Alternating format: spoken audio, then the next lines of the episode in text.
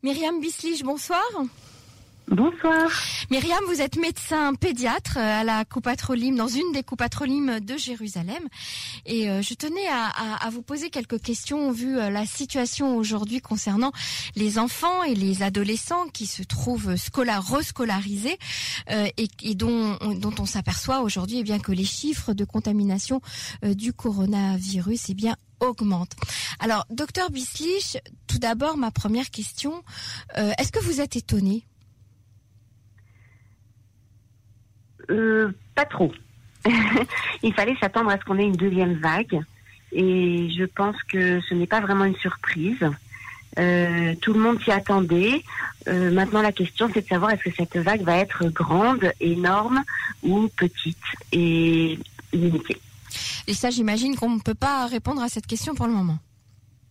Voilà, là on est vraiment au jour le jour et toutes les études sont en cours euh, au niveau épidémiologique, statistique, euh, le MISRA d'Abriout, etc. Mais évidemment, nous n'aurons nos réponses que d'ici, à mon avis, euh, au moins deux semaines. Alors cette euh, propagation du virus euh, correspond au déconfinement, hein, pour euh, pour parler simplement. Est-ce que aujourd'hui, entre le changement de gouvernement, le changement de d'acteurs, on va dire au, ministère de la santé, est-ce que vous sentez une, différence sur les, nouvelles consignes? Pour l'instant, il n'y a pas eu de nouvelles consignes qui, va, qui sont valables pour toute la population. Nous avons des consignes euh, très spécifiques pour certains endroits. Euh, le plus euh, fameux ces derniers temps, c'est le lycée du gymnasia à Jérusalem, qui est un exemple. Mhm. Mais nous n'avons pas eu de nouvelles restrictions nationales. Alors, est-ce que vous, en tant que médecin pédiatre, vous avez vu ces derniers jours des cas de coronavirus chez des enfants ou chez des adolescents? Alors moi, personnellement, je n'ai pas vu de cas. Euh, nous sommes euh, protégés entre guillemets dans les coups patrolines parce que le Mitra d'Abriout a pris en main les choses très rapidement au niveau des endroits euh, de de développement du virus. Mhm. Euh, et donc ça passe directement par leurs mains. Mais j'ai eu énormément de personnes qui se sont adressées à moi dans les derniers jours pour demander à faire des tests. Et là, vous êtes aujourd'hui habilité euh, en tant que médecin à demander les tests et les tests sont faits dans les coupatrolines toujours? Alors, les tests sont faits beaucoup à la coupatroline. Euh, les médecins ont reçu énormément de nouvelles possibilités pour les autoriser.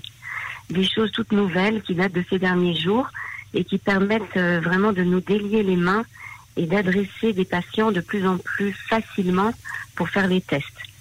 Euh, cependant, ce n'est toujours pas ouvert à tout le monde et on ne peut pas s'adresser simplement comme ça euh, un jour quand on se lève le matin sans avoir une bonne raison. Ça veut dire qu'il faut présenter quel signe justement pour avoir droit à un test? Alors il y a de plus en plus de possibilités. Le classique est toujours le même, c'est-à-dire des gens qui présentent des signes de coronavirus, de la maladie, avec la fièvre, la toux, euh, les grandes faiblesses, la perte d'odorat, tout, tout ce qu'on a entendu depuis les deux, trois derniers mois. Mais à part ça, nous avons toutes sortes de nouveautés qui sont les gens qui ont eu des contacts avec des cas. Donc, par exemple, dans l'histoire du gymnasia, toutes les familles ont été euh, testées, bien que asymptomatiques, euh, et, et, ça, c'était pas autorisé jusqu'à présent aux, aux, médecins de la coupatroline de les adresser. D'accord, donc ça c'est important, on, a, on, avance plus vite en fait. Oui, vraiment très vite. Et ils ont déployé dans toutes les coupatrolines, à, à ma connaissance, moi je, je, travaille dans une particulièrement, euh, à, à, la Maccabi, euh, ils ont déployé dans toutes les copatrolines de nouveau tous les endroits de test. Les drive-in ont rouvert. Mhm. les, endroits de test des copatrolines qui avaient été formés ces dernières semaines euh, travaillent euh, à, à, plein feu euh, pour pouvoir tester le maximum de personnes en un minimum de temps. Et je dois dire que ça a été vraiment formidablement fait puisqu'en 48 heures, on a testé 1200 euh, élèves au gymnasia, plus euh, tous les autres euh, que je ne compte pas. Est-ce que vous voyez une différence de, pathologie entre les, petits enfants et, les adolescents, par exemple? Oui, je pense. Alors ça, c'est des études qui datent euh, des dernières semaines et donc tout est en cours. Je pense aussi personnellement qu'il va y avoir beaucoup de données qui vont sortir d'Israël parce qu'avec toutes les populations très spécifiques que nous avons, qui ont beaucoup d'enfants dans les familles, euh, ça va sûrement donner des nouvelles statistiques au niveau mondial. Euh, cependant, dans tout ce qu'on voit et tout ce qu'on lit jusqu'à présent, il y a vraiment une différence entre les enfants de moins de 10 ans et les enfants de plus de 10 ans. Ça veut dire que la maladie, euh, le, virus est moins, la charge virale est moins forte chez les petits que chez les chez les adolescents? Alors, je, vais prendre des pincettes parce que tout ce que je vais dire peut être démenti euh, très rapidement. Euh, oui, oui, on a bien vu qu'avec ce virus, tout change rapidement. Tout change très rapidement. On apprend sans cesse. mais il semblerait donc que les petits de moins de 10 ans. Enfin, c'est un, c'est un, une, limite qui a été arbitraire, mais c'est statistique. Les moins de 10 ans semblent être moins malades, mhm. tomber moins malades, attraper moins le virus, mais surtout semblent moins le transmettre. Mhm. Donc, on a moins de, de cas de adultes, personnes âgées qui ont attrapé le virus des tout petits. Par contre, euh, au-delà de l'âge de 10 ans, donc là on parle de lycée, souvent les cas qu'on a recensés jusqu'à présent, c'est des lycées, des collèges. Donc là, on a une espèce de, euh, de transmission assez ressemblante à celle des adultes. D'accord. Alors ça voudrait dire déjà qu'il faut faire attention euh, pour les grands-parents, par exemple, en présence de leurs petits-enfants qui sont retournés à l'école. Est-ce que vous pensez qu'il serait bien de, prévenir les grands-parents que, eh bien, on va peut-être retourner un petit peu en arrière et moins voir les petits-enfants, ne pas les embrasser, ne pas les, ne pas les cajoler? Qu'est-ce que vous en pensez? Est-ce qu'il faut faire attention? Alors, malheureusement, je pense qu'il y a une mauvaise interprétation au niveau national de la part de toute la population euh, quand on a tout réouvert. C'est vrai que la réouverture s'est faite euh, petit à petit, mais j'ai eu l'impression que ça a été fulgurant et la plupart des gens ont compris que ça y est, tout est fini. Mhm.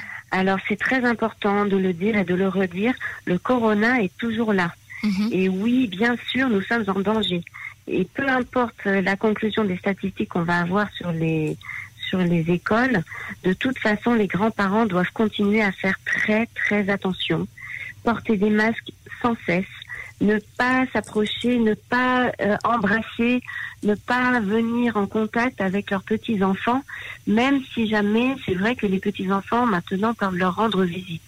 Ça veut dire qu'à l'intérieur d'une rencontre, si possible, elle doit se faire en extérieur et de toute façon continuer avec les barrières de sécurité qui sont vraiment essentiels. Alors ça, c'est un point euh, très important. On insiste bien euh, dessus parce que, comme vous le disiez, bah, tout le monde avait l'impression que ça y est, c'était fini. On pouvait enlever les masques et, courir dans les bras euh, les uns des autres. Mais non, il faut continuer à garder les distances. Pas du tout, pas du tout. Garder les distances. rien n'est joué. La deuxième vague qui s'annonce, on ne sait pas encore si jamais ça va être juste un petit soubresaut ou si jamais c'est déjà la deuxième vague dont tout le monde parle. Vous pensez que c'est la deuxième vague ou on est encore dans la première? Tout simplement, le corona n'avait jamais disparu. Oui, oui, voilà. La deuxième vague, je ne sais pas très bien ce que ça veut dire. Tout le monde parle de la deuxième vague. Est-ce qu'on parle de la deuxième vague euh, saisonnière de l'année prochaine ou est-ce qu'on parle de la deuxième vague qui va venir immédiatement? Moi-même, j'ai pas très bien compris de quoi on parle, mais ce qui est sûr, c'est qu'il faut continuer à faire très très attention. Est-ce que vous vous auriez préconisé le, la fermeture, par exemple, des, des, écoles? On est quasiment à la fin de l'année scolaire, il reste quelques jours, quelques semaines, euh, plutôt que de mettre de nouveau la population euh, en danger?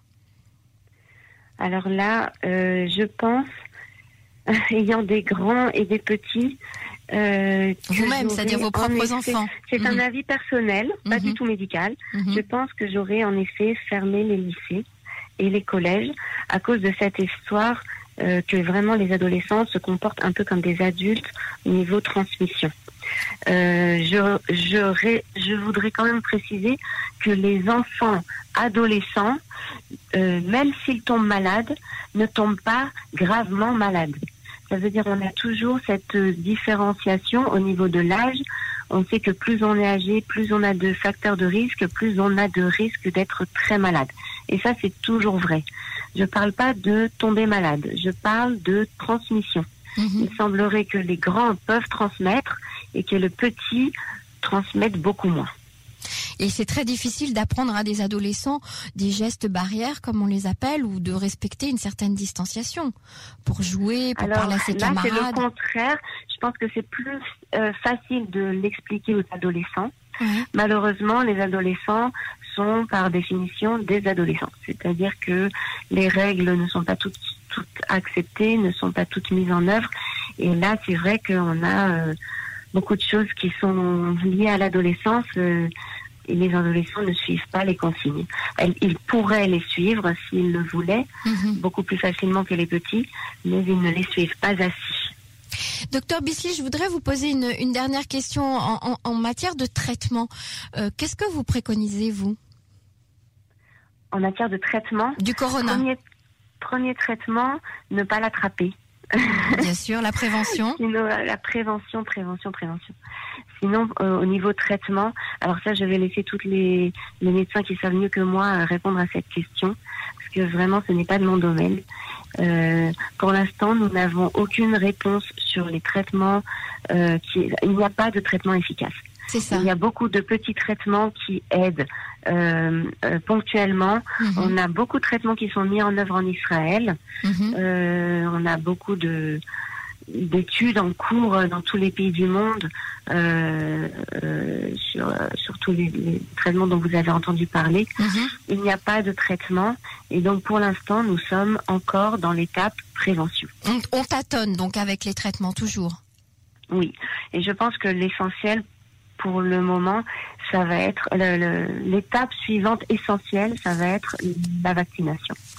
Et, euh, cette vaccination, ce sera pour tout le monde donc la vaccination, on verra. La vaccination, personne ne sait.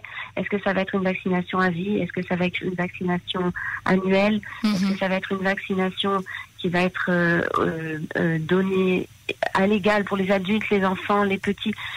Je ne sais pas. Et personne ne sait et ceux qui disent qu'ils savent, qu'ils savent se trompent. Ça veut dire euh, nous allons apprendre encore beaucoup sur tout ça, mais je pense que c'est quand même ça qui va changer la donne au long terme. Mhm. Vous êtes optimiste vous-même, docteur? On va s'en sortir de cette euh, pandémie? Oui, on va s'en sortir. Soyez prudents et ça va aller. Très bien. Docteur Myriam Bisli, je vous remercie. Je rappelle que vous êtes pédiatre à Jérusalem. Merci. Merci. À bientôt. Au revoir.